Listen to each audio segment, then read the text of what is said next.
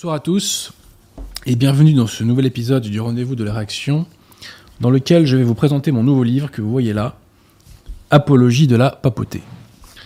Cette émission sera extrêmement dense, je vous préviens, et je vous demande vraiment de faire l'effort d'aller jusqu'au bout. Parce que vraiment tout est important euh, dans ce que nous allons évoquer, que ce soit sur le passé de l'Église ou sur le combat spirituel actuel. Vous le savez, j'essaierai de réagréger à ma petite échelle la qualité française. Donc, à chaque émission, euh, eh bien, euh, je, relais euh, les initiatives françaises hein, qui permettent donc de réagréger cette qualité française. Alors, si vous, vous êtes francilien, n'hésitez pas à passer chez nos amis de la librairie française, 5 rue Auguste Bartholdi, dans le 15e arrondissement, métro La Motte Piquet, duplex. Si vous cherchez un bon bouquin contre-révolutionnaire ou catholique, n'hésitez pas à aller chez nos amis du collectif Saint-Robert Bellarmin. D'ailleurs, le CSRB vient de sortir un ouvrage sur le Covid, le Covidisme dans la révolution mondiale. Est-ce que piratièrement vous pourrez le mettre en description? Ouais, cherche ça. je, je voulais le prendre physiquement, j'ai oublié, pardonnez-moi. Mais de toute façon, on en reparlera bientôt de cet ouvrage. Voilà. Donc sinon, bah, comme vous le savez, je vous renvoie euh, aux chaînes YouTube qui est en description. Hein, euh, les chaînes YouTube classiques, hein, il y a des chaînes YouTube de Claire, il y a des chaînes YouTube de, de laïcs, hein, euh, Chute de Sardes, Centurion Romain, Emmanuel la catholique. Et à ce sujet, eh bien, nous relayons ce soir un montage sur Pi 12 euh, que, qui est donc sur la chaîne d'Emmanuel la catholique et vous reconnaîtrez, enfin les vrais, les vrais reconnaîtront, je dirais, la voix de Cyril Dubois dans euh, ce petit documentaire, si je puis dire, sur, euh, sur Pi 12. Alors sinon, il y a les chaînes YouTube classiques, hein, euh, Vox Gallia, chaîne de Jonathan Sturel, etc. Euh, voilà, voilà. Alors aussi, oui, non, chaîne YouTube également d'Alain Pascal. hein, donc Alain Pascal a une chaîne YouTube. N'hésitez pas à y aller. Elle se fait alimenter à échéance relativement régulière. Voilà, donc ça parle un peu de philo. Ça fait pas de mal. Euh, ce soir, euh, bien entendu, Monsieur Pierre Tirmont est avec moi à la technique. Donc je pense qu'on peut y aller, Pierre Tirmont Donc, euh, je vous présente ce soir, chers amis, mon ouvrage Apologie de la papauté, qui, en quelque sorte, constitue une trilogie hein, bah, sur les papes, avec l'infaillibilité pontificale et parole de pape. J'avais pas pensé les choses comme ça, mais au final, euh, eh ben, ma foi, les, choses se dessinent ainsi. Alors, cet ouvrage Apologie de la papauté, je dois tout d'abord dire que il vise à faire redécouvrir le véritable visage de Pierre. Il vise à faire aimer la papauté, à la défendre et à la faire respecter. Cela m'a amené à me plonger dans le passé, à analyser le présent et à me projeter un peu dans l'avenir.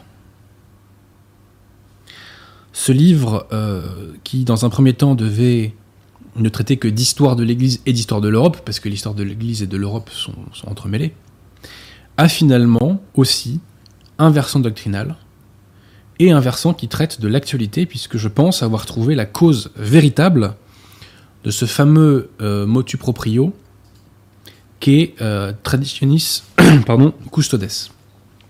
C'est ce dont je traite dans, ma, très longue conclusion que j'ai appelée l'hypothèse du complot manqué. Alors donc, Apologie euh, de la papauté est née de ma lecture d'un ouvrage de monsieur Roberto de Mattei qui s'appelle Apologie de la tradition. Voyez? Et dans cet ouvrage, Apologie de... Alors d'abord, excusez-moi, qui est euh, Roberto de Mattei? Donc c'est un prestigieux universitaire italien, un historien dont les ouvrages sont traduits en diverses langues et publiés donc dans de nombreux pays. Roberto de Mattei a également été un conseiller du gouvernement italien de 2002 euh, à 2006 et il est la figure de proue de la mouvance traditionnaliste, c'est-à-dire qu'il vogue entre les mouvements Ecclesia Dei et la fraternité Saint-Pédis. Cette lecture m'a frappé en plein cœur. Car c'est une attaque en règle contre la papauté. Les papes y sont accusés de tout et n'importe quoi, y compris d'hérésie, et ce, nous le savons à ce micro, et ce alors qu'il est de foi qu'un pape ne peut pas être hérétique. Je renvoie à mon ouvrage L'infaillibilité pontificale pour plus de détails. À lire Roberto de Mattei, les papes n'ont jamais été à la hauteur des persécutions et des épreuves subies par l'Église. Alors, dans euh, la première partie de ce livre, qui est donc consacré à l'histoire de l'Église et de l'Europe, je réfute les erreurs historiques de Roberto De Mattei, ou devrais-je dire plutôt, je réfute ses accusations, magistère en main, faits historiques en main. Donc, je euh, désosse euh, les accusations gravissimes portées par des papes et accusations qui malheureusement sont reprises par euh, les lefévristes, qu'ils soient Ecclésiadei, de la Fraternité ou William Sonia. Et ce faisant, d'ailleurs, ils s'inscrivent dans le sillon euh, des gallicans, des jansénistes, des libéraux, des protestants, etc. Je m'arrête sur de nombreux papes, je pense que j'en évoque une bonne trentaine, ce qui me permet, euh, enfin ce qui permet au lecteur de s'imbiber vraiment de l'histoire de l'Église, qui est d'une richesse incroyable. Le, lecteur, je vous le garantis, ira de surprise en surprise. Les différentes euh, diffamations des traditionalistes visent à rabaisser la papauté, à la faire coïncider entre guillemets un maximum avec sa singerie conciliaire. Comme si on pouvait trouver dans le passé des traces de l'apostasie actuelle. Non, l'apostasie actuelle est unique parce que c'est la première fois dans l'histoire que les autorités officielles professent le faux, alors qu'il est deux fois que les autorités ne peuvent pas professer le faux. Je parle des autorités de l'Église, bien entendu. Sur la base de ce diagnostic faux, Roberto de Mattei fait faire peau neuve à une vieille hérésie qui est le gallicanisme. Et le gallicanisme, c'est l'hérésie aveuglante. C'est l'hérésie qui empêche beaucoup de gens de bonne volonté qui se disent et qui se veulent catholiques, euh, donc qui les empêche donc bah, d'être vraiment catholiques et donc de, de faire le constat de la vacance du siège. Alors, permettez-moi une petite citation à ce stade conciliaires et traditionnalistes ont pour point commun d'avoir pour référence non la papauté, mais la singerie de papauté conciliaire. Les premiers pour l'adorer, les seconds pour la critiquer. Dans les deux cas, la papauté n'est pas respectée, car ses prérogatives divines sont considérées comme étant compatibles avec les surenchères hérétiques et les délires pastoraux des six usurpateurs modernistes. Pour les conciliaires, la papauté est cette institution capable de revirement complet en matière de foi et de mœurs, aboutissant au culte de Pachamama en pleine basilique Saint-Pierre. Pour les traditionalistes, la papauté est cette institution sur qui les portes de l'enfer ont triomphé, puisqu'elle professe l'erreur et multiplie les actes d'apostasie depuis des décennies. Oui, je précise que on connaît cette fameuse formule du Christ selon laquelle les portes de l'enfer ne prévaudront pas contre l'Église. Qu'est-ce que c'est ces portes de l'enfer? Le magistère nous l'enseigne. Les portes de l'enfer, ce sont les mauvaises doctrines, donc c'est les mauvaises doctrines, c'est l'erreur qui ne peut pas vaincre l'Église. Donc l'Église ne peut pas professer l'erreur. Donc si on dit que l'Église peut professer l'erreur, c'est qu'on considère que les portes de l'enfer, eh bien, ont gagné contre elle. Ce qui est bien entendu contraire à la foi.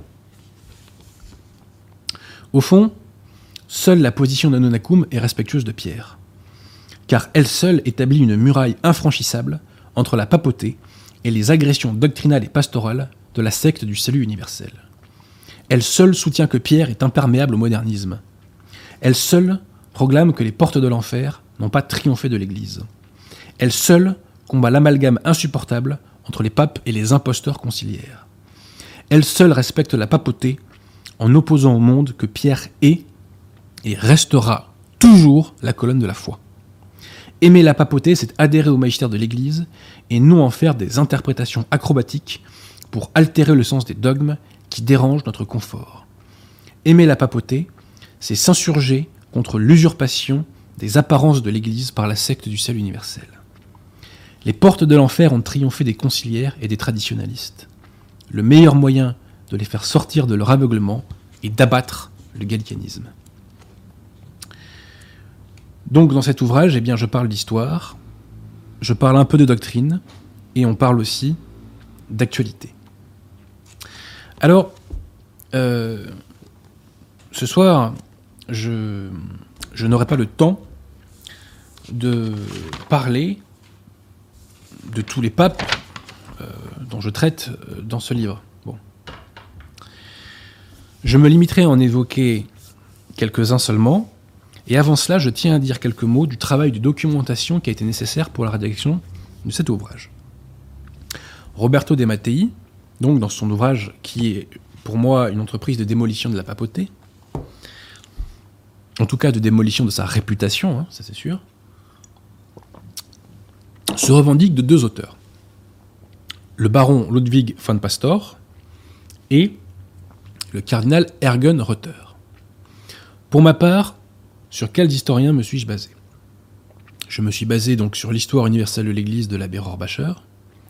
Je me suis euh, basé sur l'histoire générale de l'Église de Fernand Mouret, sur l'histoire et l'infaillibilité des papes de l'abbé Constant,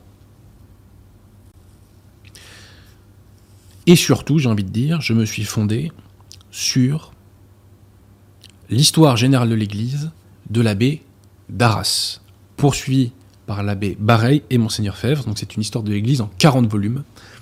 C'est un travail absolument exceptionnel, d'une part parce que la forme est très bien faite, ce sont des ouvrages qui sont très bien écrits, et sur le fond, c'est du béton armé. Voilà, il y a une grande rigueur au niveau des sources, des analyses, etc. C'est vraiment une des lectures les plus passionnantes que j'ai fait ces dernières années. D'ailleurs, ce livre est dédié à l'abbé d'Arras, à l'abbé Bareil et à Monseigneur Fèvre. Il est également dédié à tous les prêtres réfractaires d'hier et d'aujourd'hui, ainsi qu'à leurs fidèles. Alors je cite aussi, ça c'est mon côté un petit peu taquin, je cite longuement le cardinal Ergon Rutter, qui est une, référence, nous dit-on, de Roberto de Mattei. Et le lecteur découvrira que le cardinal Ergen Rutter est bien plus souvent d'accord avec moi qu'avec Roberto de Mattei. Hein. Notamment, euh, le cardinal Ergen Rutter va dans mon sens concernant donc Saint Libert, Zosime, Jean XXII, Martin V, Eugène IV, Léon X et Pie VII, à tout le monde.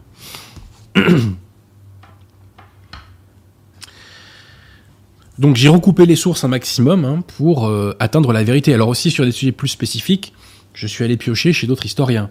Par exemple, concernant les jésuites, très naturellement, eh bien, je suis allé lire l'histoire des jésuites de euh, Jacques Crétino-Joly.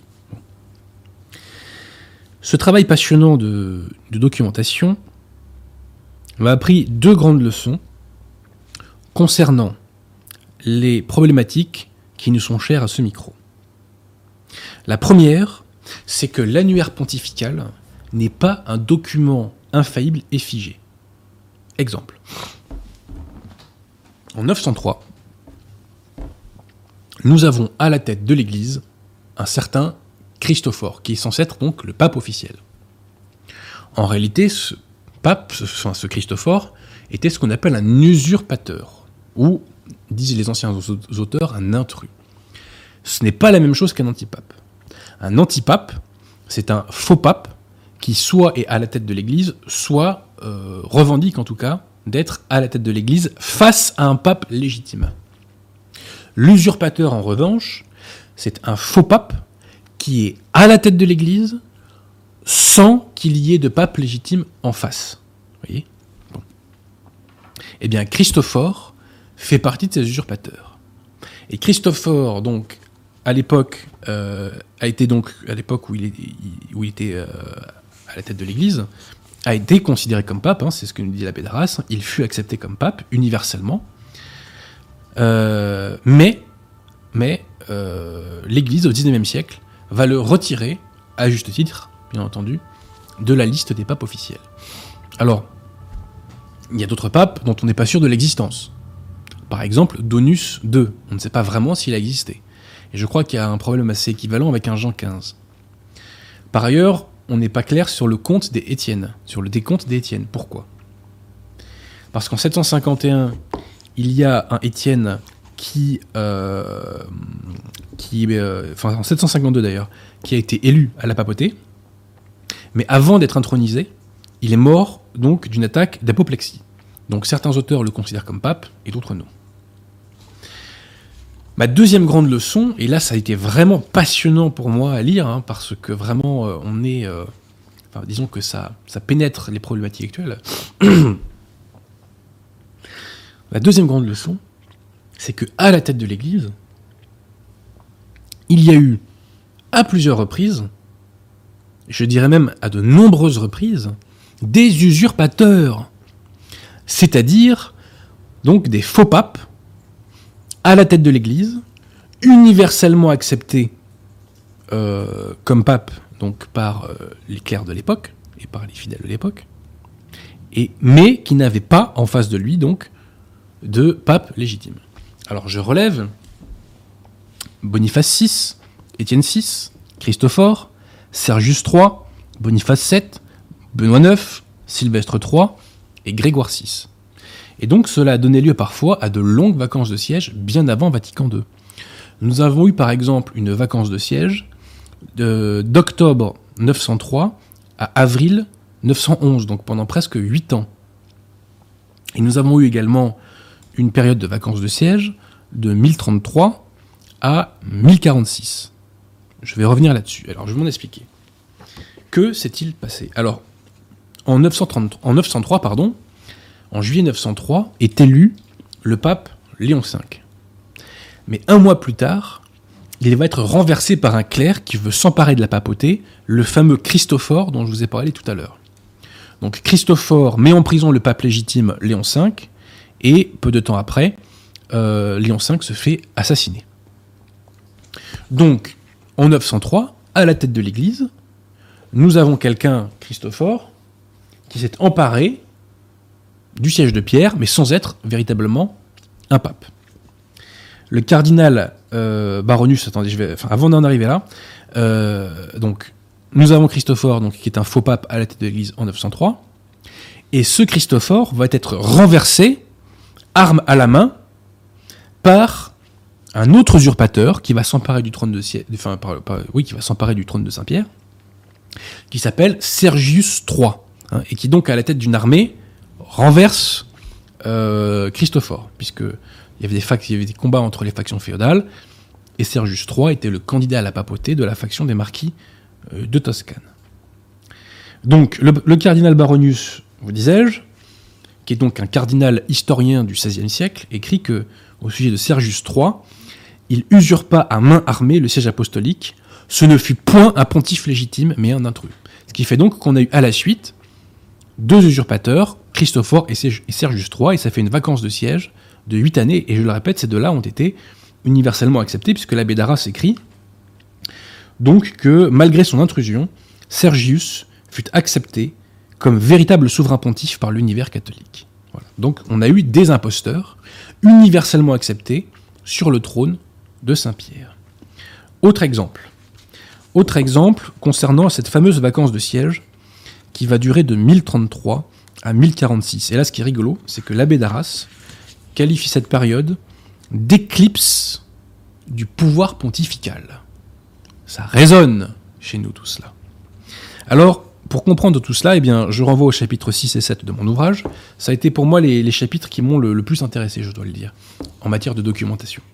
Alors pour comprendre tout ça, eh bien, il faut comprendre d'abord, euh, enfin, il faut connaître les contes de Tusculum. Est-ce que vous connaissez les contes de Tusculum, Pierre Alors vous savez, euh, Saint Pédis, dans sa célèbre encyclique Pachendi,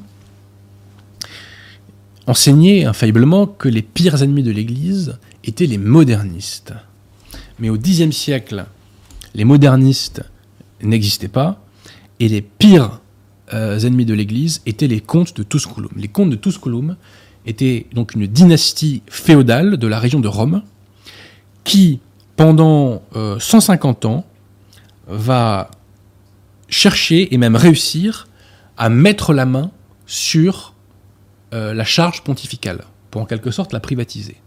Et ce à un point tel que, malgré le fait que les comtes de Tusculum vont parfois jusqu'à faire tuer des papes légitimes.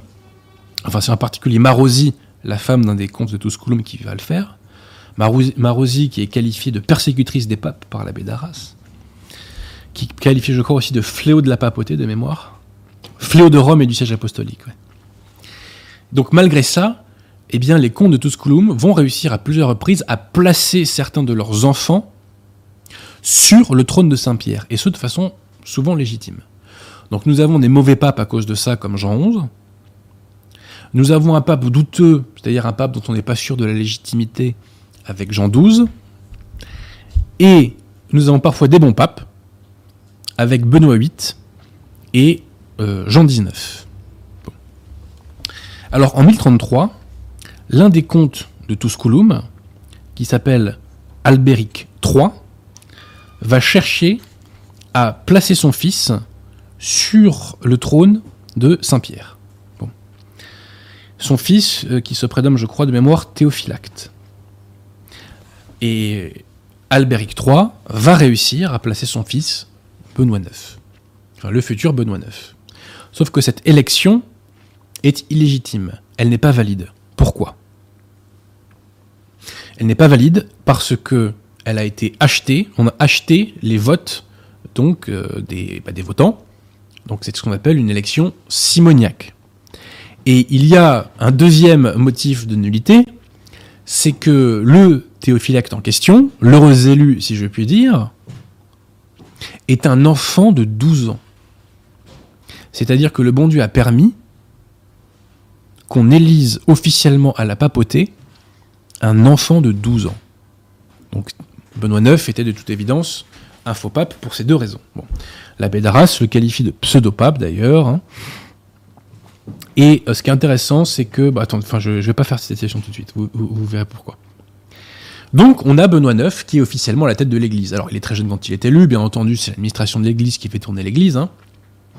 Mais néanmoins, le peuple de Rome finit par être lassé par l'attitude de Benoît IX, qui n'aura jamais la vocation.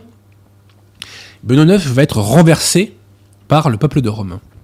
Et le peuple de Rome va élire en face de ce pontife officiel un autre pontife officiel qui est Sylvestre III, qui lui est issu de la branche des Crescentius, c'est-à-dire une branche cadette de la dynastie des comtes de Tusculum.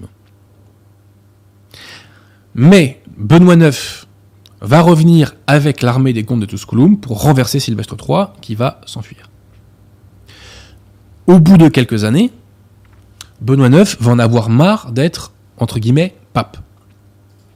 Donc que va-t-il faire? Il va vendre sa charge épiscopale à son successeur pseudo-pape, à savoir Grégoire VI.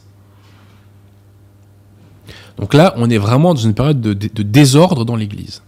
Comment cette période de désordre va-t-elle prendre fin? C'est très simple.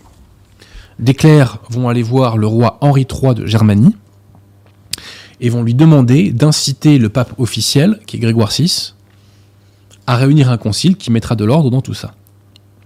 Donc en 1046 se réunit le concile de Soutry. Et au concile de Soutry, Benoît IX va se faire déposer, Sylvestre III va se faire déposer, et le pape officiel, Grégoire VI, est incité à abdiquer euh, sa charge parce qu'il a été, entre guillemets, euh, enfin, il est devenu pape euh, par, un, biais simoniaque.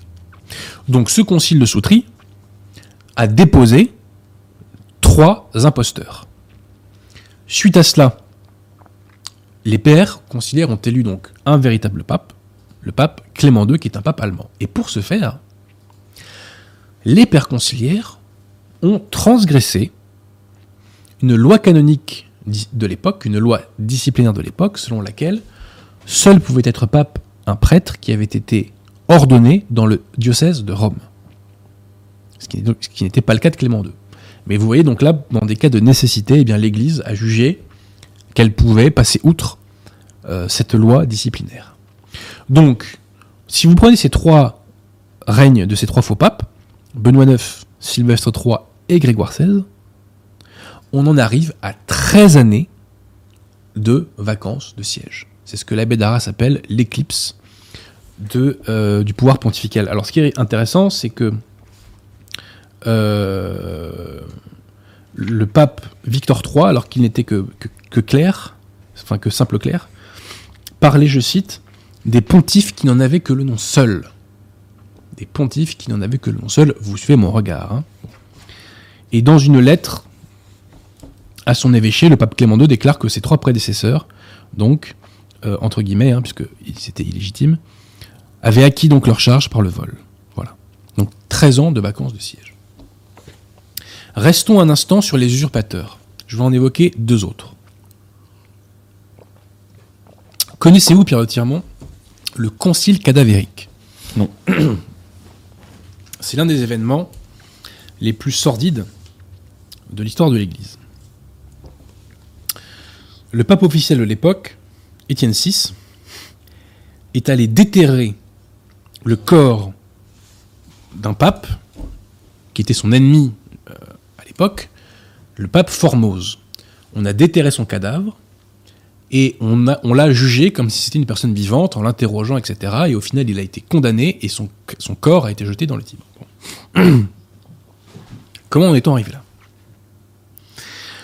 En 896, le, parti féodal des Spolettes place, à la tête de l'église un faux pape, l'usurpateur Boniface VI. Donc c'est un usurpateur, c'est-à-dire qu'il n'y a pas de pape légitime en face. hein. Mais le marquis de Toscane Albert II va s'emparer de Rome, ce qui va faire que Boniface VI euh, va dégager, et il va mettre à la place son candidat, à savoir le faux pape Étienne VI. Le cardinal Baronius, donc ce même cardinal euh, et historien du XVIe siècle, nous dit que un intrus fut substitué à un intrus. Voilà. Donc Étienne VI est substitué à Boniface VI. Alors ce qui est intéressant avec Boniface VI par ailleurs, c'est qu'en 898, il y aura un concile de Rome dans lequel on établira que son élection est euh, invalide et donc qu'il n'est pas pape. Et donc c'est ce Étienne VI qui a fait le concile cadavérique. Donc les gens qui essaient de salir la papauté en évoquant le concile cadavérique doivent revoir leur copie, puisque ce n'est pas un pape qui a souillé le corps du pape Formose, qui sera miraculeusement retrouvé par la suite d'ailleurs, c'est un usurpateur qui a euh, profané donc la tombe euh, du pape Formose. L'abbé d'Arras conclut. Il reste donc à jamais établi pour l'histoire impartiale que la responsabilité du plus grand des forfaits dont le siège apostolique ait vu l'affligeant spectacle incombe à un intrus porté à main armée sur le trône usurpé de Saint-Pierre. Porté à main armée sur le trône usurpé de Saint-Pierre. Par un tyran féodal et soutenu dans son intrusion par un empereur indigne. Nous n'espérons pas que cet exemple décourage à l'avenir les, usurp- les usurpateurs, les, ur- les usurpations, pardon, sacrilèges. Mais dans l'avenir, comme dans le passé, le châtiment suivra de près le crime. Avis, avis à qui vous savez. hein. Et juste une chose aussi concernant les contes de Tusculum, un, un chroniqueur de l'époque, Bonizzo de Soutri, les surnommait les dévastateurs de l'Église. J'ai trouvé la formule poignante, c'est pour ça que j'ai appelé mon chapitre 6 les dévastateurs de l'Église. Alors vraiment, hein, dans cet ouvrage, on, redécouvre les papes sous des visages euh, totalement, enfin, qu'on- qu'on nous a pas appris à connaître. Par exemple, il y a un pape que j'aime beaucoup, c'est le pape Jean X, qui a dû faire face lui-même au comte de Tusculum. Et l'une des caractéristiques du pape Jean X, c'est que à la tête des armées euh, italiennes, il a bouté les Sarrasins en dehors de l'Italie. Donc en fait, il fait l'inverse de ce que fait Bergoglio, puisque lui, Bergoglio, fait tout pour islamiser un maximum l'Europe. Et on s'aperçoit que la, principale méthode de combat des papes, à travers les siècles, quelles que soient les épreuves qu'ils ont subies, c'est la défense des principes. J'aimerais vous dire aussi un mot de, de Grégoire XII et euh, du, fameux grand schisme d'Occident, donc grand schisme qui a duré de 1378 à 1415. Donc en 1378, il y a un schisme, c'est-à-dire qu'il y a un pape légitime, et en face, un antipape cette fois-ci, euh, donc un antipape. En 1409, des cardinaux de ces deux obédiences se réunissent pour élire un pape qui serait accepté par tout le monde. Le problème, c'est que les deux candidats initiaux, donc le pape légitime et l'antipape, refusent de l'admettre et on, élit un individu qui sera un nouvel antipape. Bref, donc pour euh, régler le problème, donc à partir de 1409, on a trois personnes qui prétendent être pape. Le pape légitime et deux antipapes. Et on va donc réunir le concile de Constance sortir de cette situation. Et l'antipape régnant à Rome à l'époque s'appelle comment? Là, on voit vraiment que c'est un clin d'œil de la Providence. Il s'appelle Jean 23, Balthazar Cossa de son vrai nom. Donc pour sortir de ce chaos, que va-t-on faire? Donc grâce euh, à l'empereur allemand de l'époque, qui s'appelait Sigismond, euh, Sigismond donc, pardon, va, va pousser le fameux Jean 23 à réunir l'Assemblée de Constance, qui n'est à ce moment-là pas encore un concile œcuménique, parce qu'un concile œcuménique ne peut être convoqué que par un pape légitime, et que le pape légitime de l'époque, c'est Grégoire XII. Bon. Et donc, cette Assemblée de Constance, pour sortir de la crise, va décider que les trois personnes qui prétendent être pape doivent abandonner leur charge, et qu'ensuite, on pourrait ainsi élire, eh bien, un pape légitime qui serait accepté par toutes les obédiences. Les deux antipapes, Clément XIII et Jean XXIII, euh, c'est Clément XIII, non c'est Benoît XIII je crois, Benoît XIII et Jean XXIII, 13, hein, pas 16, hein. Benoît XIII et Jean XXIII, donc vont refuser d'abdiquer leur charge, et ils vont être déposés par l'Assemblée de Constance. Grégoire XII, quant à lui, va accepter d'abdiquer sa charge de pape, mais auparavant, il aura convoqué légitimement le concile pour en faire un vrai concile œcuménique. Vous voyez? Donc seul le pape véritable a accepté d'abdiquer ses pouvoirs. Mais ce qu'il faut retenir de cela, c'est que pour sortir du schisme d'Occident, de cette crise terrible qu'a fait l'Église, elle a rendu le siège vacant on a rendu le siège vacant pour sortir de cette crise du schisme, du grand schisme d'Occident. Il faut saluer l'humilité de Grégoire XII, qui a accepté donc euh, d'abdiquer sa charge pour la paix dans l'Église. Voilà. Et donc, il faudra attendre deux ans après son abdication, en fait, il faudra attendre la mort de Grégoire XII, pour que l'Église réélise un pape légitime, à savoir le futur Martin V. Alors d'ailleurs, Martin V est accusé par Roberto de Mattei d'avoir euh, ratifié un texte hérétique qui s'appelle Aec Sancta, qui est un produit de l'Assemblée de Constance et non pas du Concile œcuménique de Constance, qui prévoyait que le concile est supérieur au pape. Et Roberto de Mattei nous dit que c'est une bulle qui s'appelle Intercunctas, qui ratifie ce texte. C'est rigoureusement faux. La bulle Intercunctas vise à euh, condamner Jean Hus et Wycliffe et elle n'a rien à voir avec ce texte avec Sancta. C'est pour vous dire la façon dont Roberto De Mattei opère. Hein. Mais vous verrez que c'est un massacre à la tronçonneuse. Hein. C'est un ouvrage euh, qu'à certains égards on peut rapprocher de Mondrechus. Alors vraiment, je parle d'énormément de choses hein, dans, dans, cet ouvrage, d'énormément de papes. Euh, bon, je parle des papes de, l'Antiquité qui sont accusés d'hérésie et je, tords le cou à tout cela. Je l'ai déjà dit à ce micro, mais vous voyez, Roberto de Mattei accuse Saint Libert euh, d'avoir euh, abjuré le catholicisme pour l'arianisme. Or, nous avons un texte de, de Pie IX qui s'appelle, je crois, Quartus Supra de mémoire, dans lequel il nous dit que Pie IX, que Saint Libert, pardon, n'a jamais condamné Saint Athanase et n'a jamais communié avec les ariens. Donc, c'est-à-dire que Roberto de Mattei et ses partisans travaille à convaincre les gens que l'Église s'est trompée et que Pie IX s'est trompé. C'est tout de même curieux pour des gens qui se disent catholiques. Hein. je parle des contes de Tusculum, je parle de Pascal II, qui combat courageusement le Néron de Germanie, je parle de Jean XXII. Eugène IV, les papes de la Renaissance, sur lesquels on a dit tout et n'importe quoi. Peut-être qu'un jour je reparlerai du fameux Alexandre VI Borgia, qui certes a commis des péchés, euh, mais euh, qui a été victime aussi d'un grand nombre de calomnies. Je reviens sur les causes de la réforme et sur Léon X. Ah oui, ça faut que j'en parle. La destruction des jésuites. Le pape Clément XIV a mis un terme à l'ordre des jésuites en 1773. Pourquoi l'a-t-il fait? Le vrai coupable, ce sont les Bourbons. C'est la maison de Bourbon de France, d'Espagne, du Royaume des Deux Siciles et du Duché de Parme, qui toutes, et aussi le Portugal, donc toutes ces grandes puissances catholiques, toutes ces grandes puissances catholiques, ont fait une pression monumentale sur la papauté pour abolir les jésuites, qui étaient un rempart face aux Lumières, face aux jansénistes, face aux gallicans, face au philosophisme, etc.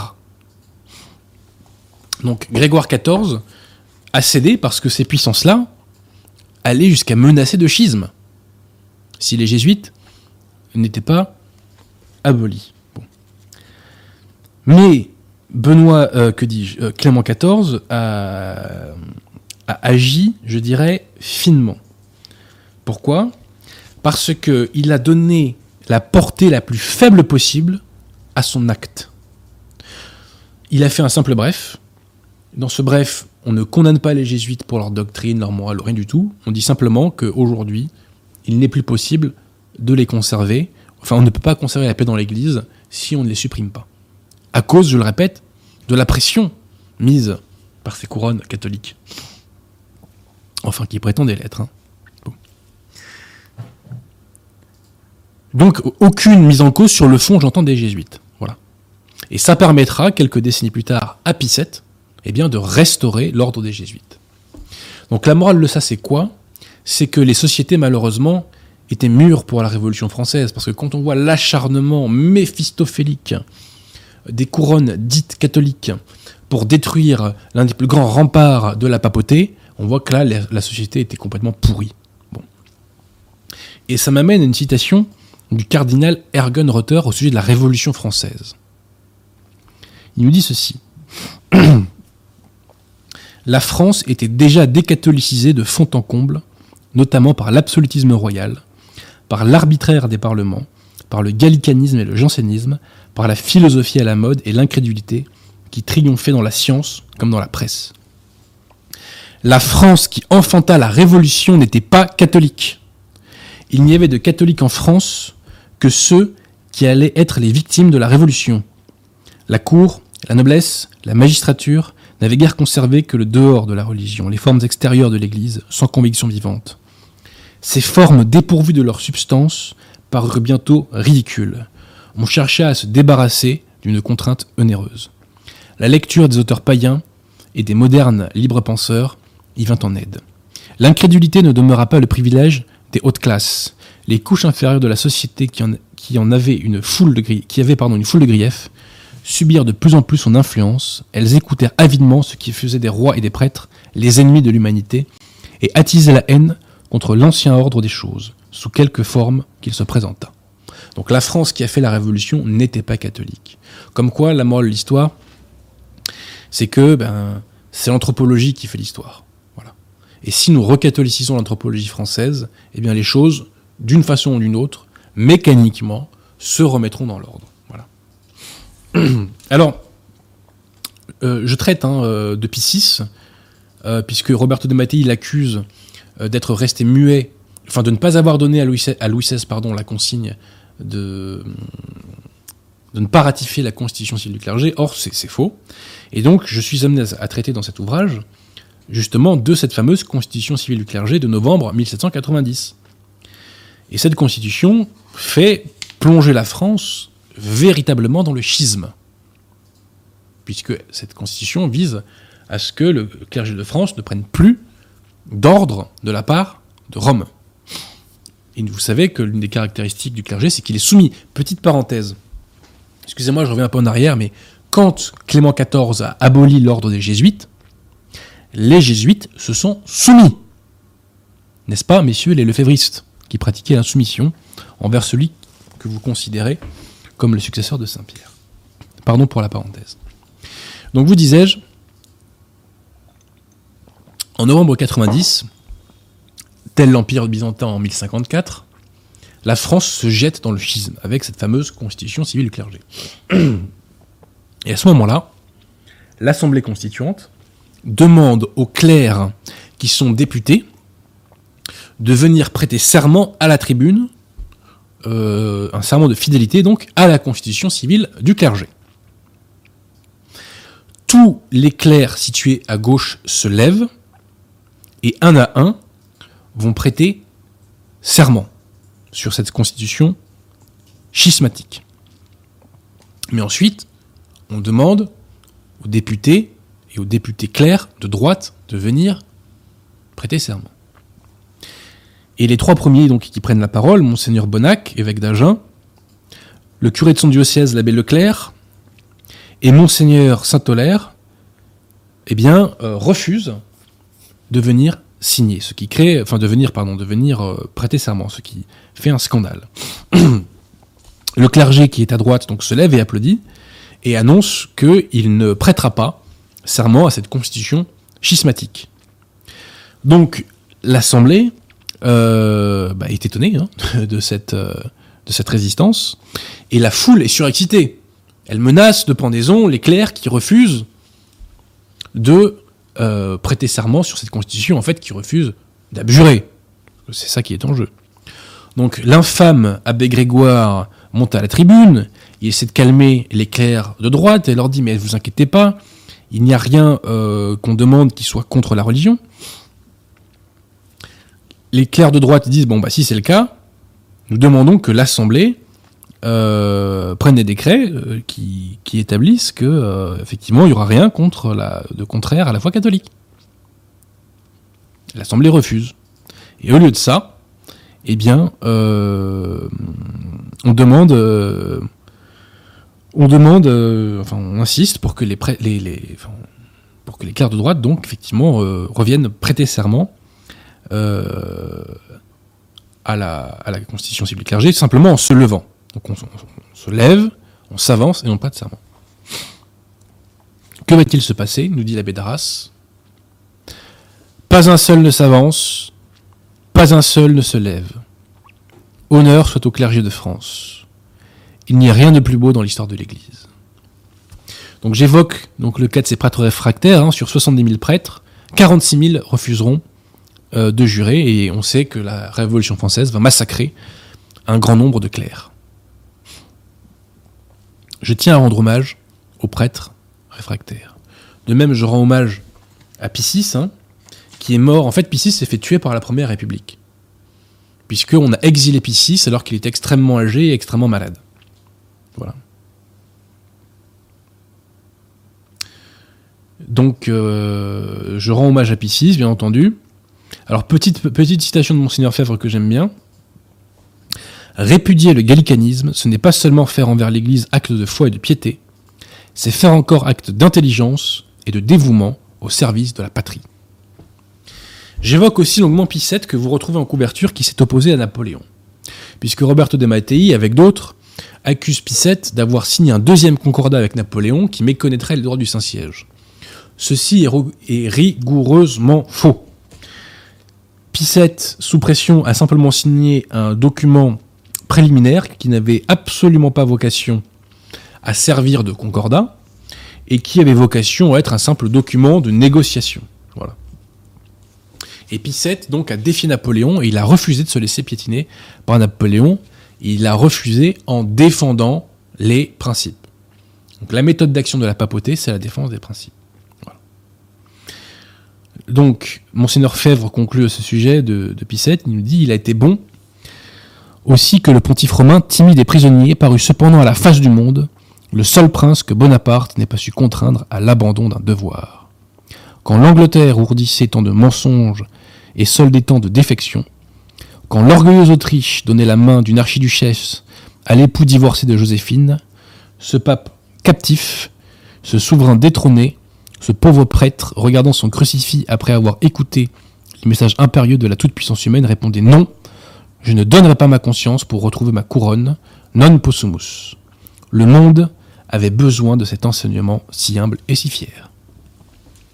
Alors aussi, l'une des leçons de ce livre, c'est que la papauté a toujours défié les puissants.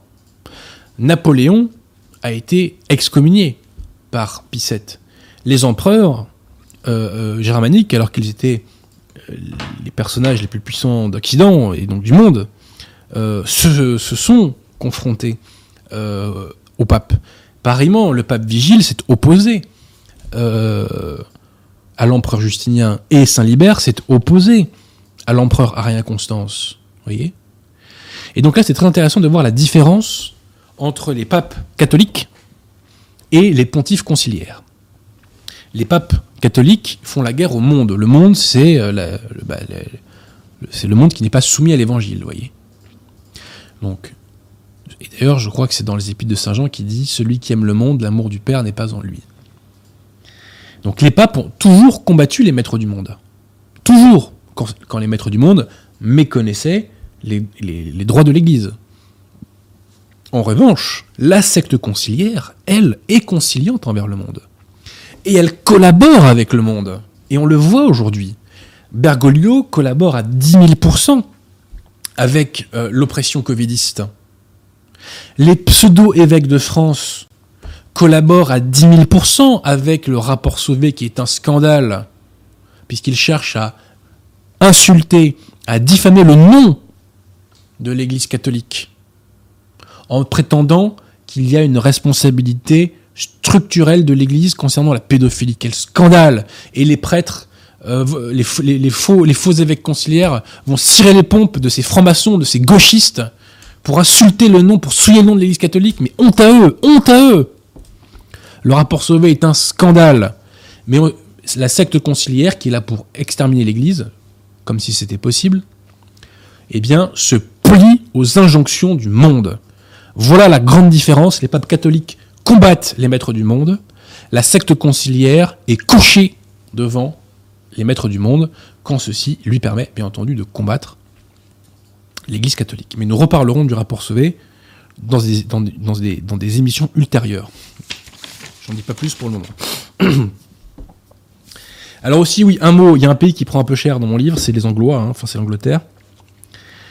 Euh, parce que je suis contraint de parler euh, du schisme d'Henri VIII, parce que c'est un ouvrage qui est traversé par l'histoire de l'Europe. Hein. Et alors, euh, attendez, je vais essayer de retrouver les citations là. Petite citation, je crois que c'est l'abbé Bareil de mémoire. C'est ça, oui. Alors Henri VIII, donc c'était le roi d'Angleterre, qui à la base était un roi catholique, et qui est devenu protestant pour pouvoir divorcer de sa femme légitime et pour pouvoir épouser euh, Anne Boleyn. Donc en fait, l'Angleterre est tombée dans le schisme parce que monsieur n'arrivait pas à contenir ses pulsions. C'est le schisme le plus affligeant de l'histoire, je crois. Alors, citation de l'abbé Bareil.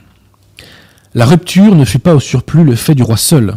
Le clergé, la noblesse, la bourgeoisie, le peuple, ce fut à qui rivaliserait de flatterie devant ce lâche prince et cette femme vile. Il n'y a pas dans l'histoire des peuples chrétiens un plus triste exemple d'abdication de dignité nationale. Un plus triste exemple d'abdication de la dignité nationale. Si Saint Pierre eût été crucifié à Rome de leur temps, tous ces gens-là seraient allés vers Néron. Autre citation. Que faut-il penser de cet événement? Un schisme motivé par un divorce, un peuple qui serait resté fidèle si son prince n'avait pas été un misérable et qui devint apostat parce que son roi ne veut pas renvoyer une concubine. C'est le comble de la déraison et de la bassesse. On s'explique, sans les excuser, des schismes fondés sur l'orgueil national. Un schisme fondé sur la, turpitude d'un seul homme, la turpitude de tous, cela ne saurait se comprendre. Un peuple vil est une monstruosité dans l'histoire. Le pape Clément VII, pour ne pas bafouer les droits sacrés du mariage, donc a défendu les principes face à Henri VIII, et il a refusé de transiger en annulant son mariage. Dernière citation de l'abbé Bareil, L'Église n'a vaincu les passions qu'en ne reculant jamais. En présence d'Henri VIII, elle a mieux aimé sacrifier une nation pour un temps que de, que de sacrifier à la lubricité d'un prince un sacrement de la Sainte Église. Je répète. Elle a mieux aimé sacrifier une nation pour un temps que de sacrifier à la lubricité d'un prince un sacrement de la Sainte Église. Une telle résolution n'en est pas moins un deuil pour le cœur de l'Église.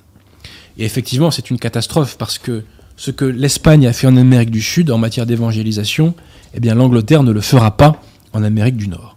Alors néanmoins, néanmoins, je mets un bon point aux Anglois. Pourquoi?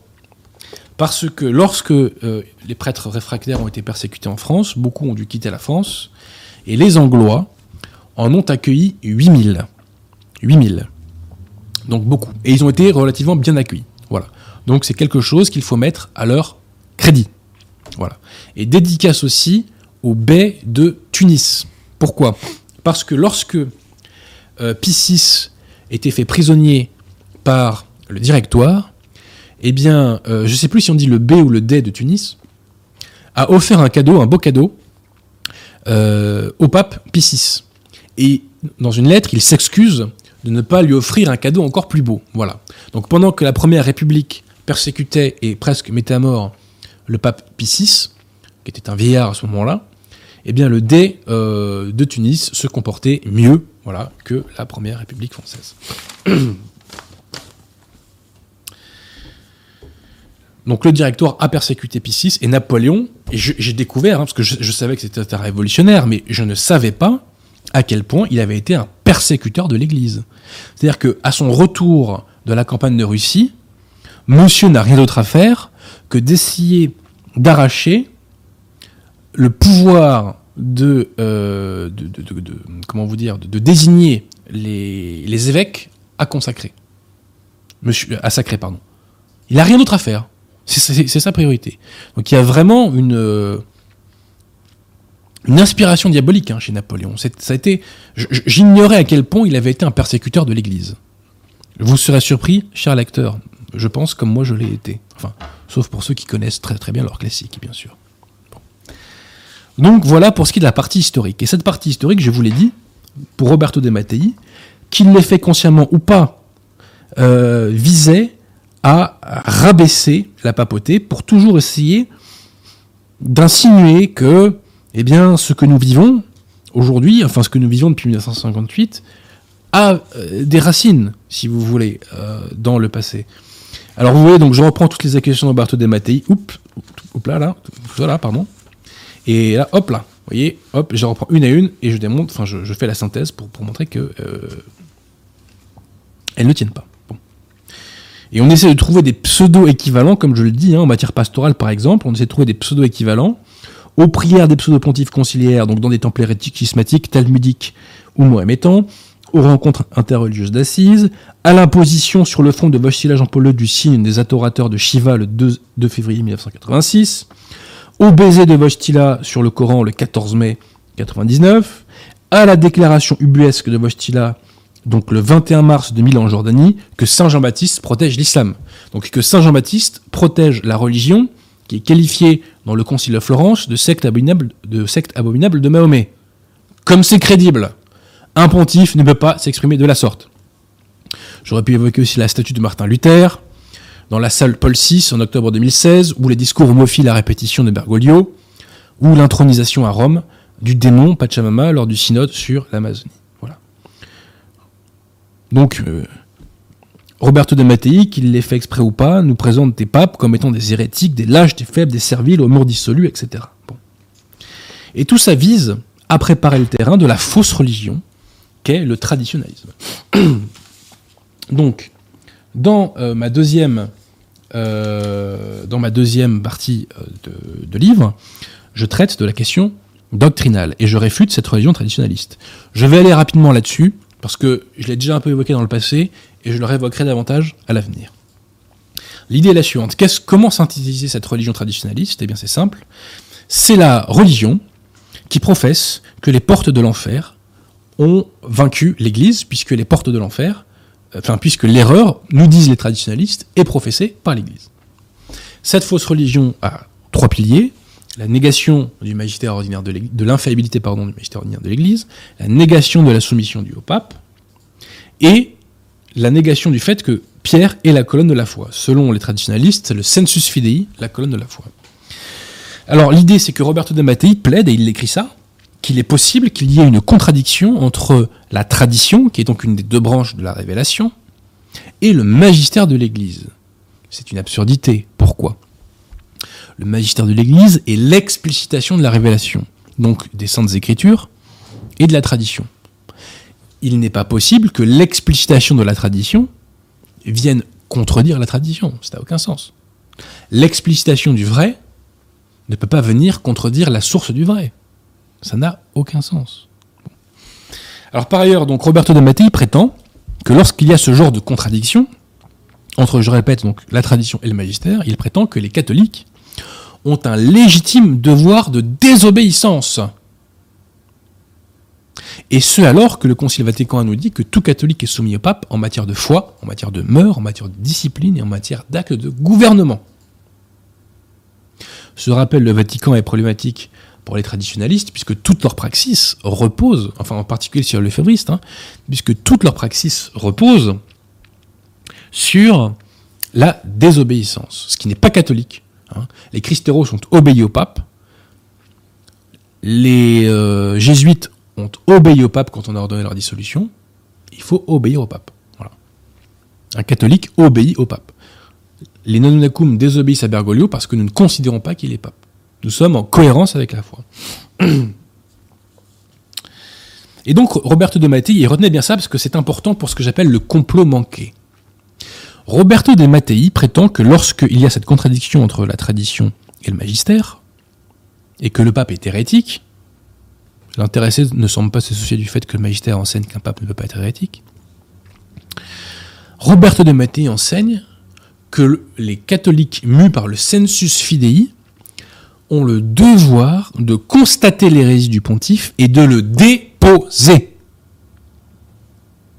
De déposer le pontife hérétique dont on constate l'hérésie. Donc pour les traditionalistes, le rempart de la foi l'ultime rempart de la foi, donc la colonne de la foi comme dit le magistère, ce n'est plus Pierre. La colonne de la foi, c'est le sensus fidei des catholiques. Comme le dit Monseigneur Gaume, c'est un renversement de la constitution divine de l'Église, parce que c'est Pierre qui confirme dans la foi, ce n'est pas les catholiques qui confirment Pierre dans la foi. J'en arrive maintenant à la conclusion de mon livre, qui est un peu longue, et qui est consacrée à l'actualité.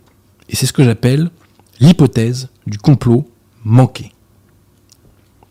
Alors, euh, d'abord, il faut que je vous explique ce que sont les communautés Ecclesia Dei. Monseigneur Lefebvre a lancé la Fraternité Saint-Pédis en 1970, et en 1988, Monseigneur Lefebvre va sacrer, contre la volonté des autorités conciliaires, quatre évêques. Et suite à cela, Monseigneur Lefebvre va être, entre guillemets, excommunié par la secte du salut universel. Et là, je le dis solennellement, l'honneur de Monseigneur Lefebvre c'est son excommunication par la secte du salut universel. Je répète, l'honneur de Monseigneur Lefebvre, c'est sa pseudo-excommunication par la secte du salut universel. Suite à ces sacres, des lefévristes vont rompre avec Monseigneur Lefebvre et ils vont rallier la secte conciliaire sur le fondement du motu proprio Ecclesia Dei. Et c'est comme ça que sont nés euh, la Fraternité Saint-Pierre, l'Institut du Christ Roi, et plus tard l'Institut du Bon Pasteur. Ces mouvements ecclésiadei sont des soupapes de sécurité de la Révolution. Qu'est-ce que j'appelle une soupape de sécurité de la Révolution? Ce sont des entités qui font une critique partielle de la Révolution qui ne va jamais jusqu'à la rupture. Et grâce à cela, on peut attirer des personnes qui étaient initialement des forces de contestation potentielle de la Révolution. Donc les mouvements ecclésiadei ont permis de maintenir dans le giron révolutionnaire donc dans le giron conciliaire, des individus qui autrement auraient défendu la foi catholique et seraient devenus des catholiques. Donc ces mouvements Dei ont reçu le droit de continuer à dire la messe Saint-Pie V et d'enseigner le catéchisme de Saint-Pie X. Mais officiellement, ils acceptent Vatican II. Alors je précise que les messes, généralement, dans ces groupes ne sont pas valides, sauf bien sûr chez les prêtres de la fraternité Saint-Pédis qui, étaient validement ordonnés et qui sont passés dans ces communautés. Mais les jeunes prêtres, les nouveaux prêtres de, ces groupes-là, ecclésiadei, ont été ordonnés par des faux évêques dans le cadre du rite Paul VI. Ce ne sont pas des, clercs valides, donc leurs sacrements ne sont pas valides, leurs confessions ne sont pas valides et leurs messes ne sont pas valides. Donc ces communautés ecclésiadei, pendant longtemps, ont été utiles pour neutraliser la résistance. Et d'ailleurs, euh, ça il faut que je, peut-être que je revienne dessus, mais euh, à quoi au fond euh, sert cette religion gallicane? Cette religion gallicane, elle sert ni plus ni moins à neutraliser la résistance, puisque pensez bien que la plupart des gens qui sont critiques envers Vatican II sont encore en communion avec la secte qui en est issue, si vous voulez. Donc c'est quand même un léger problème. Hein. Permettez-moi une petite citation avant que je revienne sur les ecclésiadei. Comment expliquer cette communion de la part d'individus et de groupes religieux qui multiplient parfois les critiques contre le magistère et la hiérarchie conciliaire? La mauvaise foi n'explique pas tout. La mauvaise foi, les infiltrations, pardon, et l'ignorance n'expliquent pas tout. La cause numéro un est l'aveuglement. Et la source de cet aveuglement est la religion traditionnaliste. C'est parce qu'on enseigne aux fidèles une religion dans laquelle l'Église peut s'abstenir de prêcher la vérité, et dans laquelle on peut désobéir au pape que ces derniers y croient et le répètent. L'esprit des fidèles traditionnalistes est travaillé pour qu'ils considèrent le naufrage conciliaire comme compatible avec la foi. Là où un esprit catholique voit une secte dans les autorités conciliaires, l'esprit traditionnaliste y voit l'Église instituée par Jésus-Christ.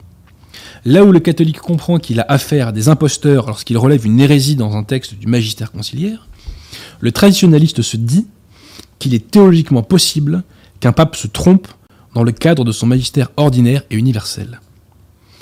Là où un catholique rappelle que pour le salut de son âme, il est nécessaire d'être soumis au pape, le traditionnaliste l'accuse d'ultramontisme et désobéit allègrement à celui qui est selon lui le successeur de Saint Pierre. En résumé, pour les traditionalistes, l'Église peut tromper et se tromper, ce qui signifie, je le répète, que les portes de l'enfer ont triomphé. Selon la foi, il n'est pas possible que l'Église agisse comme la secte conciliaire. Mais le traditionnaliste dont l'esprit est pollué par son hérésie gallicane, lui, ne voit aucune incompatibilité. Si selon la foi, il n'est pas possible que l'Église professe le faux, alors nous sommes face au choix suivant soit la foi se trompe, soit le réel est mal décrit. Les traditionalistes, sans formuler les choses ainsi, sont persuadés que la foi se trompe et qu'il est possible que l'Église, instituée par Jésus-Christ, enseigne le faux. Les catholiques leur répliquent que le réel est mal décrit. Ce n'est pas l'Église qui enseigne le faux, mais la secte du salut universel. La grande finalité de l'hérésie traditionnaliste est donc de maquiller le réel de masquer l'hérésie conciliaire en lui donnant un brevet de catholicité. L'hérésie traditionnaliste permet ainsi de maintenir hors de l'Église des âmes désireuses de lutter contre Vatican II. Autrement dit, l'hérésie traditionnaliste est un pilier de la secte du salut universel car elle permet de neutraliser la résistance. L'hérésie traditionnaliste est un pilier de la secte du salut universel car elle permet de neutraliser la résistance. Alors, donc, là, je vise, disant cela, principalement la fraternité Saint-Pédis, les groupes williamsoniens et les groupes ecclésiadei. Étant précisé que les groupes ecclésiadei sont un peu moins tombés dans le gallicanisme. Ces groupes ecclésiadei ont donc été très utiles à la secte conciliaire puisqu'ils ont contribué, avec la fraternité et les groupes williamsoniens, à neutraliser la résistance catholique. Bon. Les choses ont cependant commencé à changer. Je rappelle que Roberto De Mattei a théorisé le fait qu'on pouvait déposer un pape hérétique au nom du census fidei. Le 19 mars 2016, Bergoglio publie, promulgue son exhortation apostolique à Maurice Laetitia, qui est officiellement un texte du magistère ordinaire et universel de l'Église, universel pardon de l'Église, et qui donc officiellement est infaillible en matière de foi et de mœurs. Et que se passe-t-il dans cette encyclique? Indépendamment du fait que Bergoglio euh, cite euh, en référence le cinéma danois, Martin Luther King euh, et je ne sais plus trop qui, Bergoglio, dans cette encyclique, autorise les divorcés, entre guillemets, parce qu'on ne peut pas divorcer quand on est, marié légitimement, hein, quand on est catholique, hein, les divorcés remariés civilement à communier. Donc Bergoglio autorise des concubins, c'est-à-dire des gens qui sont objectivement en état de péché mortel, à communier.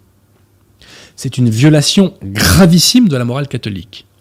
Et autant la secte conciliaire s'était attaquée à la foi, elle ne s'était pas attaquée à proprement parler à la morale catholique. Là, pour la première fois, on s'attaque à la morale catholique, et ce, sans qu'on puisse maquiller cette agression par des sophismes, comme on peut le faire sur les grandes hérésies conciliaires. Donc là, il y a des membres de la secte conciliaire qui s'inquiètent. Certains, de bonne foi, s'inquiètent par la violation de la morale catholique, et d'autres s'inquiètent parce que la cadence de la révolution, la cadence qui assure un maximum de sécurité à la révolution, est une cadence lente. Or là, Bergoglio fait un énorme pas en avant en matière de violation de la religion catholique. Alors, suite à cela, en septembre, il va y avoir ce qu'on appelle les doubias. Quatre pseudo-cardinaux conciliaires vont poser des questions à Bergoglio pour interpréter le sens d'Amoris Laetitia.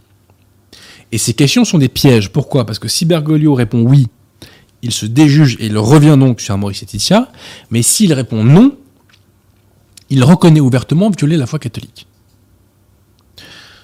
Exemple de Doubien, après Amoris Laetitia, est-il encore possible d'affirmer qu'une personne qui vit habituellement en contradiction avec un commandement de la loi de Dieu, comme par exemple celui qui interdit l'adultère, se trouve dans une situation objective de péché grave? Bergoglio ne peut pas répondre à ça. Parce que comme je lui dis, s'il répond oui, il se déjuge, et s'il répond non, il reconnaît qu'il n'est pas catholique. Il est coincé. en décembre 2016, suite au silence de Bergoglio, ces doubias vont être présentés publiquement dans le cadre de l'Institut Les Pentes. Qui est à la tête de l'Institut Les Pentes? Roberto De Mattei. Donc quelqu'un qui professe qu'on doit déposer un pape lorsqu'on constate son hérésie, présente dans son institut des textes qui amènent, enfin des doubiacs qui amènent à conduire que Bergoglio est hérétique. Vous imaginez bien que Bergoglio va pas ça d'un très bon oeil. Le 30 et 31 mars 2017, à Sceaux, se tient un colloque sur la déposition d'un pape hérétique. Alors, petite parenthèse, un pape ne peut pas être hérétique, je l'ai dit mille fois et je le répète, et il est impossible de déposer un pape, puisqu'il est de foi, que le siège de Saint-Pierre ne peut être déposé par personne. Il n'y a pas d'exception à ce principe. Mais néanmoins, eh nos universitaires conciliaires débattent de cela. Et les intéressés veulent insérer dans le code de droit canon une procédure de déposition du pape hérétique, en se fondant sur la collégialité. Et les gens qui sont à la tête de ce colloque, notamment M. Cyril Luneau, sont proches des mouvances ecclésiadéines. À l'instar de Roberto De Mattei. Maxence Écart a fait la critique de ce colloque. Je renvoie à son ouvrage Controverse, que vous pouvez vous procurer sur le site de nos amis du collectif Sambert Bellarme. Poursuivons. En août 2017, 62 prélats et théologiens conciliaires adressent une correction filiale à Bergoglio qui est rendu public le 24 septembre. Et dans cette correction filiale, les conciliaires, une fois encore, nous disent que Amoris Laetitia propage l'hérésie. Donc des gens qui ont théorisé qu'on devait déposer un pape hérétique disent à Bergoglio qu'il est hérétique. Donc là, Bergoglio commence à avoir les oreilles qui chauffent un peu. Poursuivons. Au mois d'août 2018, l'abbé Vigano, qui est encore Monseigneur Vigano, entre guillemets, va lancer une bombe. Monseigneur Vigano s'est rapproché de laïcs américains conservateurs, qui se sont radicalisés sous l'ère Obama. De riches laïcs, comme M. Tim Bush par exemple, ou comme M. Tom Monaghan, qui est le créateur de Domino Pizza. Et sous l'influence de ces gens-là et des mouvements séclésadi, l'abbé Vigano va appeler à la déposition, à la démission de Bergoglio. Pourquoi?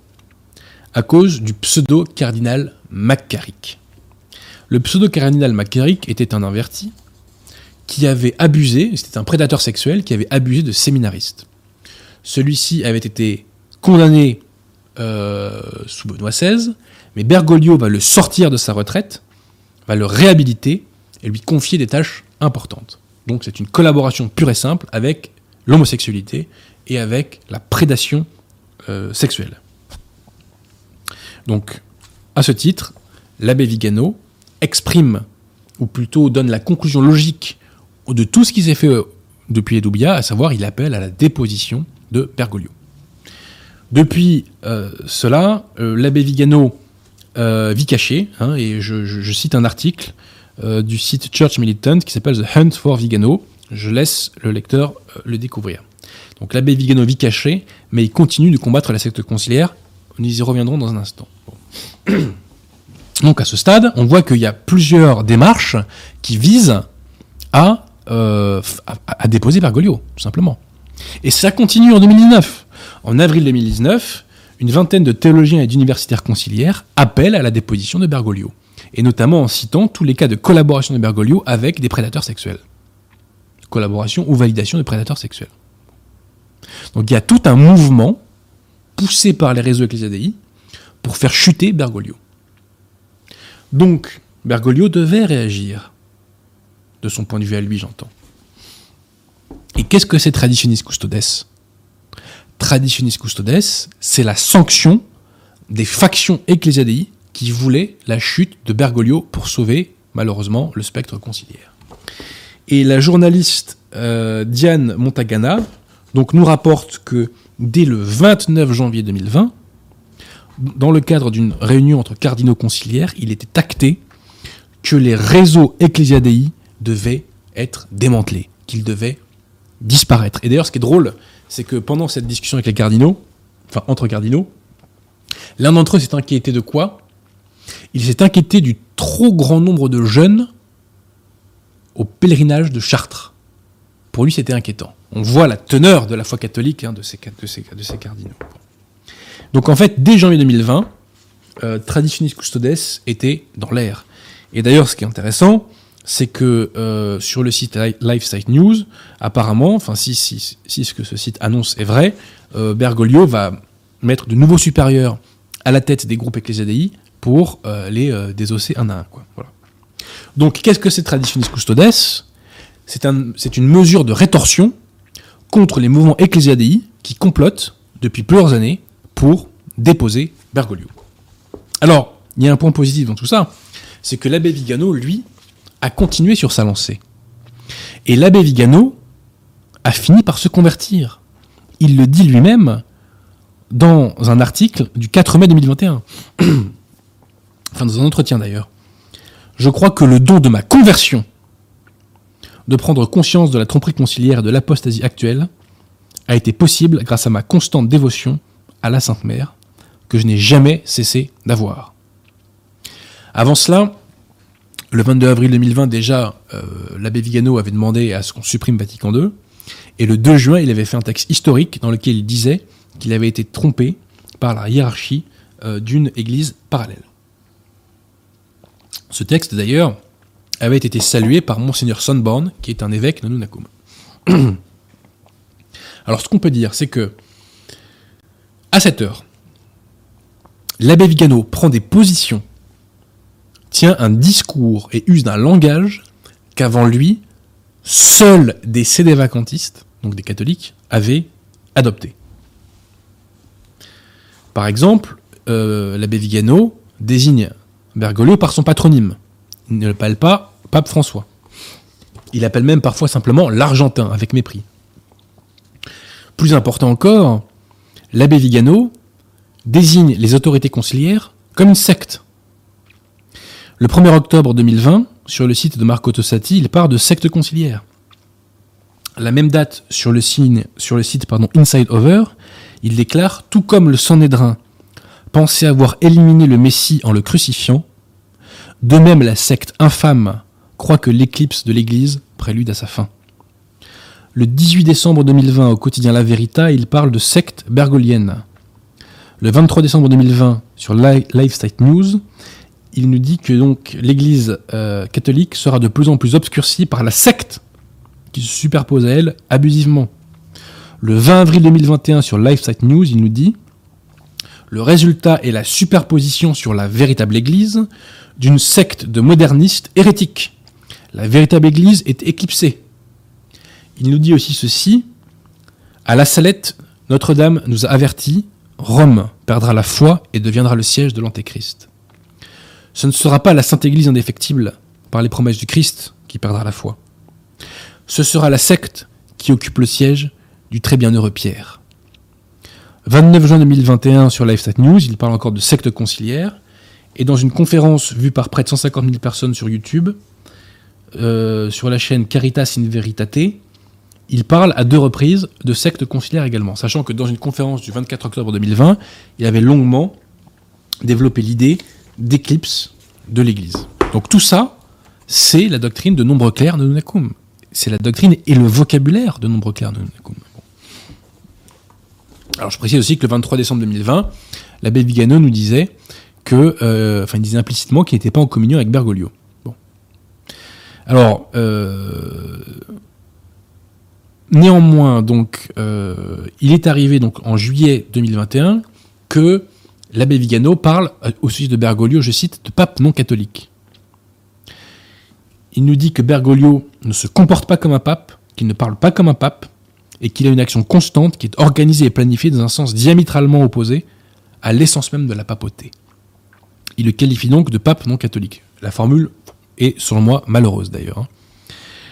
Euh, mais, mais, dans le cadre de l'analyse exposée, en disant que Bergoglio ne se comporte pas comme un pape, ne parle pas comme un pape et qu'il agit dans un sens diamétralement opposé à la papauté, l'individu qui est de bonne foi, de bonne volonté et qui est ému par le sensus fidei comprend que Vigano, euh, enfin, l'individu, le, lecteur ne peut que conclure que, que Bergoglio n'est pas pape. Le 31 août 2021, l'abbé Vigano, dans un texte, évoque la renonciation forcée du cardinal Siri au pontificat lors du conclave de 58. Donc en fait, il nous donne l'abbé Vigano évoque l'une des causes de l'illégitimité de la pseudo-élection du félon Ronquel G23. C'est énorme. C'est énorme. Bref, en résumé, donc, il y a ce que l'abbé Vigano dit déjà, à savoir que l'Église est éclipsée par une secte hérétique et schismatique, et ça, il l'a dit mot pour mot. Donc, qui se fait passer pour l'Église, donc, et qui usurpe ses structures? Et il y a ce que l'abbé Vigano ne dit pas encore, à savoir que Bergoglio n'est pas pape, mais il semble qu'il emmène donc progressivement ceux qui le suivent à cette conclusion. Alors, que va-t-il se passer? Eh bien, ce qui est intéressant, c'est que jusqu'en novembre 2019, euh, l'abbé Vigano citait Roberto De Mattei en référence. Mais Roberto De Mattei va finir par attaquer Vigano, notamment parce que l'abbé Vigano dénonce la dictature sanitaire, et je dirais même pire, il dénonce la démocratie sanitaire. Et pour attaquer l'abbé Vigano, Roberto De Mattei va prétendre que ces textes ne sont pas écrits par lui, mais par un nègre qui serait gay-friendly. Ce qui est totalement ridicule, surtout que c'est une accusation qui est faite sans preuve. L'abbé Vigano va lui répondre en disant ceci. Je ne peux m'empêcher d'exprimer ma stupéfaction devant les déclarations qu'un illustre intellectuel catholique, salué comme un champion de la tradition, et qui n'a pas épargné la hiérarchie de critiques réfléchies et justes, a jugé nécessaire de faire à mon sujet. En réalité, il aurait suffi de me consulter verbalement ou par courrier pour dissiper ses soupçons et se rassurer que tous mes écrits, déclarations et entretiens sont le fruit d'une maturation de conviction dont je revendique fièrement la paternité. L'idée de mon double doit être le fruit d'un conseiller auquel le professeur Desmattei donne du crédit, sans se rendre compte qu'en agissant ainsi, il s'exposait à la négation publique d'allégations totalement infondées et qui, si je puis me permettre, semble peu charitable à mon égard. Je profite donc de cet article pour démentir ces thèses audacieuses et imaginatives. En d'autres temps, Desmattei aurait été fier d'être à mes côtés dans la bataille commune pour la vérité catholique, pour la défense du magistère immuable et de la vénérable liturgie traditionnelle contre les assauts des modernistes. Il aurait probablement aussi été à mes côtés pour dénoncer la fraude pandémique et l'immoralité inhérente aux vaccins expérimentaux produits avec du matériel fœtal issu d'avortements. Ses récentes interventions, sous son propre nom ou sous un pseudonyme, ont montré non sans une grande douleur que s'il y a un double, il faut le chercher dans les derniers écrits du professeur. Des écrits qui semblent être composés par un fonctionnaire gris du régime obéissant au récit dominant, et non par l'esprit vif et la foi authentique du Dématéi que je connaissais. Voilà, ça, s'appelle une frappe chirurgicale. Dématéi va re-répondre d'ailleurs à, Vigano, et il va se féliciter que Vigano n'est pas encore explicitement c'est des vacantistes. Bon. C'est pas les mots qu'il emploie, mais c'est là où il veut en venir. Alors aujourd'hui, très concrètement, l'abbé Vigano est, à la croise des chemins. Le grand risque, c'est qu'il tombe, lui aussi à son tour, dans le gallicanisme. Et donc, le choix qui est fait à l'abbé Vigano aujourd'hui est le suivant soit il tombe dans le gallicanisme, soit il se fait sacrer par un évêque catholique, et à ce moment-là, il pourra jeter l'anathème, avec d'autres évêques, je l'espère, sur la secte conciliaire. On pouvait craindre que l'abbé Vigano tombe dans le gallicanisme dans un article du 1er octobre 2020, où il euh, parlait, euh, où il faisait des compliments sur euh, la fraternité Saint-Pédis des années 80 en particulier. Mais il faut être intellectuellement honnête, il y a eu du positif. Hein. Je rappelle que un grand nombre de clercs nanunakum sont passés par la fraternité Saint-Pédis. Monseigneur Sunborn, par exemple, a été ordonné par Monseigneur Lefebvre. Vous voyez? Et en France, dans, l'ouest de la France, quasiment tous les prêtres, enfin une grande partie, sont issus euh, de, la lignée Lefebvre. Mais dans ce même texte, euh, dans lequel d'ailleurs l'abbé Vigano louait euh, Monseigneur Lefebvre, et Monseigneur Lefebvre, encore une fois, nous déplorons qu'il ne soit pas allé au bout, mais on lui reconnaît quand même des mérites, il faut être intellectuellement honnête. Hein. Bon. dans ce même texte, l'abbé Vigano utilisait un vocabulaire sédévacantiste en parlant de secte conciliaire. Et il citait Monseigneur de Malaret, mais pour tourner sa référence de façon à la rapprocher à l'éclipse de l'Église, dénoncée par les sédévacantistes. Bref, à l'heure actuelle, l'abbé Vigano n'a pas succombé aux sirènes du lefévrisme, et c'est une bonne chose. Il semble qu'il s'est rapproché de Monseigneur Williamson. Et eh bien là, je le dis, si l'abbé Vigano se rallie à la position de Monseigneur Williamson, ça sera un gâchis immense. En revanche, si Monseigneur Williamson sacre l'abbé Vigano et que l'abbé Vigano maintient ses positions, alors là, ça peut être très intéressant. Là, ça peut être très intéressant. Et je ne verrais pas d'un mauvais oeil que l'abbé Vigano se fasse sacrer par Williamson. Voilà. Quel que soit ce qui me sépare de lui aujourd'hui. On fait, je dirais, de la politique à partir de la réalité. Hein. Et malheureusement, il n'y a pas 50 évêques à disposition, si je puis dire. Donc je, je prie régulièrement pour que l'abbé Vigano se fasse validement sacré et qu'avec d'autres évêques, il lance l'anathème sur la secte conciliaire. Donc en conclusion, si demain l'abbé Vigano abjure pour se convertir au gallicanisme, eh bien nous dénoncerons sa chute. Mais tant qu'il travaille à la démolition de la secte conciliaire en défendant la foi, eh bien moi, je serai à ses côtés pour l'aider à cela, à ma petite échelle. Voilà. Donc, en conclusion, apologie de la papauté, voilà. Et apologie de la tradition, monsieur Pierre Tirmont, vous connaissez la formule Poubelle voilà. La vie est trop courte. Veux-tu que nous passons, passions aux questions? Allons-y. Alors déjà, remercions Adrien Gallien pour son don. Merci, c'est toujours les mêmes qui donnent. Hein. Toujours les mêmes. Qui nous dit qu'il y a une cagnotte pour aider un abbé sur le site catholique de France. Bah, allez jeter un coup d'œil et allez aider cet abbé. Merci à Anne-Marie Longo pour son don.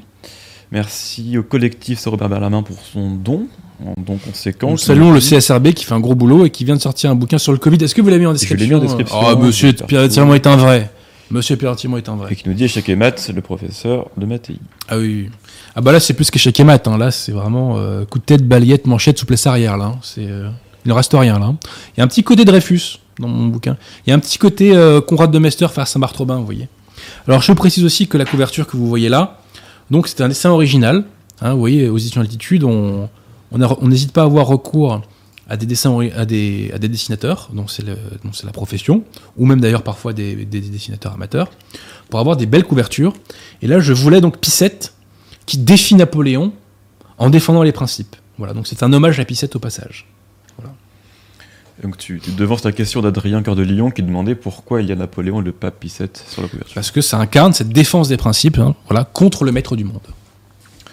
Et c'est aussi parce que Pie est un pape diffamé et que je tenais particulièrement donc à, euh, à, entre guillemets réhabiliter sa réputation. Quoi. Voilà. Euh, demande que pense M. Abosi des catholiques nantais qui ont empêché la chanteuse sataniste Anna von Oswolf de se produire dans une église? Alors écoutez, j'ai pas suivi cette affaire, hein. je l'ai vu passer comme ça sur les réseaux sociaux, mais je l'ai pas suivi. Mais si elle est vraiment sataniste, c'est très bien qu'on l'ait empêché de. Oh, dans, oui, ses paroles, c'est je couche avec le diable. Vous savez, euh, moi, j'ai écouté du métal quand j'étais jeune, et il euh, y a, un... enfin, ça m'arrive toujours d'écouter du métal symphonique d'ailleurs. Euh, mais y a, y a, moi, un truc que je déteste, c'est Hellfest. Hellfest. Voilà, euh, il faut changer de nom si vous voulez continuer à exister. Nous, au pouvoir, il n'y aura pas de Hellfest. Je vous le dis. Hein. Il y aura un Evenfest à la limite, mais il n'y aura pas de Hellfest. Quoi. Il y a beaucoup de groupes de métal qui sont pas du tout. Enfin, euh, qui sont même ah bah, évidemment, évidemment. Et qui sont, et moi, les groupes de métal que j'écoute sont pas du tout sataniques. Mm. Mais je n'aime pas l'appellation Hellfest. Il faut la dégager. Voilà. Mais euh, voilà, hein, je dis, moi, j'aime bien un groupe Rhapsody, j'aime bien Nightwish, vous voyez, Blind Guardian, euh, Royal Hunt, j'aime beaucoup Royal Hunt, c'est un de mes groupes préférés. Ça n'a rien à voir avec le stanisme, euh, tout ça. Dieu merci. Euh... Mais il y a même du white metal, hein, d'ailleurs, qui est du ouais, ouais. chrétien. Enfin, chrétien, je mets des guillemets parce que c'est des protestants, les mecs, souvent. Mais bon, bref, on se comprend. Je crois qu'un un des musiciens de Metallica euh, s'était converti, des choses comme ça. Enfin, y a... Ah, moi, lequel? Je sais plus, mais. Je crois ça m'étonnerait, ça. Vous êtes sûr de vous, Pierre Tirement, que. Je vérifierai. Alors, c'est peut-être Trujillo, là, hein, qui est mexicain, c'est pas impossible, ça, ouais. Peut-être. Euh, c'est vrai que le roi Adrien Bézi peut-il nous dire pourquoi il n'approuve pas la thèse Cassicacium de Monseigneur de bon, Parce que, tout simplement, dans le magistère de l'Église, je trouve déjà euh, tous les instruments pour y voir clair, donc j'ai pas besoin d'avoir une explication supplémentaire. Voilà. Et donc, le magistère pur, euh, pour moi, me semble être les lunettes les plus simples. Kevin demande faut-il obéir au pape pour des questions qui ne relèvent pas du magistère? Il faut obéir au pape en matière de foi, de mœurs, de discipline et d'actes de gouvernement c'est le Concile Vatican qui nous l'enseigne. Donc là où les lefévristes sont tartuffes, entre guillemets, enfin les autorités lefévristes, parce que les fidèles de base, ils y comprennent rien la plupart du temps, hein, euh, c'est que, indépendamment de la question de l'infaillibilité, il devrait être soumis à Bergoglio si Bergoglio est pape. Donc par exemple, et là aussi, on va tester là les reins des, des communautés ecclésiadei. Si Bergoglio est pape, vous devez accepter qu'il supprime vos communautés ecclésiadei. Vous devez l'accepter. On peut prendre en défaut les lefévristes sur l'infaillibilité, on peut aussi les prendre en défaut sur la question de la soumission du pape. Jean W, Monsieur Abosi a-t-il lu L'anneau du pêcheur de Jean Raspail? Euh, Non, j'en ai entendu parler, mais j'ai pas lu. J'ai pas lu. Euh, euh, mais il y a beaucoup de livres hein, que j'ai pas lu. Hein. Ouais.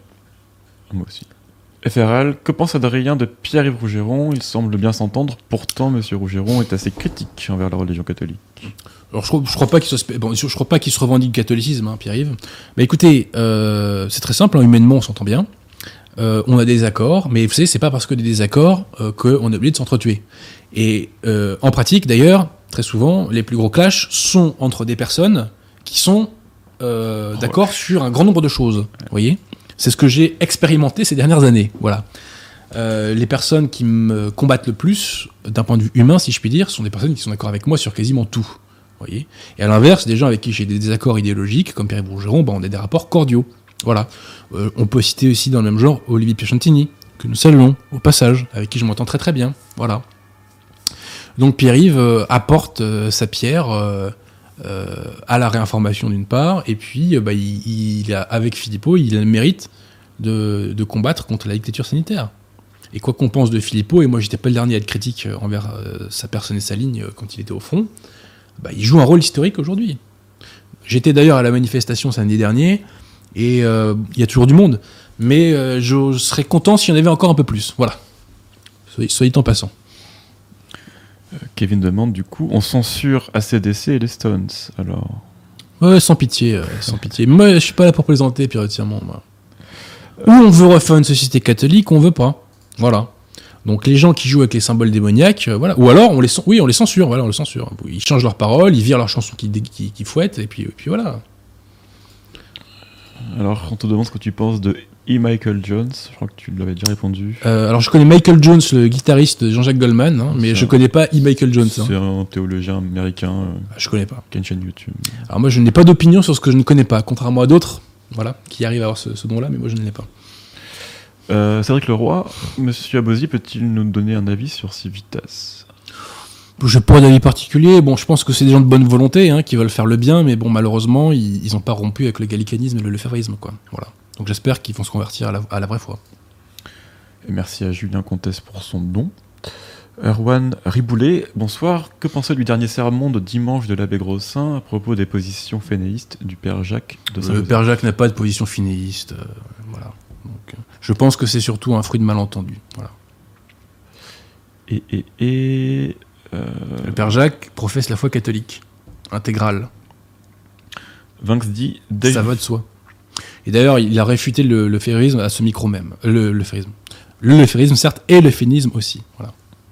Et je voulais dire, euh, Thierry Brugeron sera à ce micro-là lundi prochain avec Henri Lesquin. D'accord. Euh, Vinx dit Dej Mustaine de Megadeth, Alice Cooper, le chanteur de Wasp, entre autres, sont de fervents chrétiens. Alors, le chanteur de Wasp, Blackie Lawless, euh, ça m'étonnerait qu'il soit un, fervent chrétien, lui. Hein. Je connais pas. Parce que moi, j'ai vu des trucs euh, sur scène. Euh, alors, à moi qui ai fait une abjuration publique, euh, j'ai quelques doutes. Hein. Je connais pas. J'ai quelques doutes. Hein. Je vous le dis. Hein. Et puis, chrétien, c'est quoi? C'est protestant? Bon, écoutez, soyons sérieux. Bon, écoutez, je crois que c'est bon pour les questions. Bah écoutez, on va pas faire de zèle. Donc euh, cette émission, je crois, est importante parce que il faut réhabiliter la papauté face à la singerie conciliaire et face euh, à l'entreprise de dénigrement des traditionnalistes, des lefévristes, etc. Voilà. Donc j'ai voulu rendre un hommage à la papauté. J'espère permettre aux gens de redécouvrir le vrai visage de Pierre. Voilà. Bref, euh, chers amis, euh, on va s'arrêter là. Bah, je vous demande de partager un maximum la vidéo parce qu'on est shadow banné à mort. Et, euh, voilà, donc bah, écoutez, le combat continue. Hein, et puis bah, j'espère, c'est bien d'aller aux manifestations, mais c'est aussi encore mieux d'aller à la messe, chers amis. Donc devenez catholiques. vivons à état de grâce. c'est la meilleure façon de combattre le démon et cette république démoniaque. Voilà. Je vous remercie et je vous dis à très bientôt pour présenter des nouveaux livres Altitude qui seront des livres intensément français. Voilà. À très bientôt.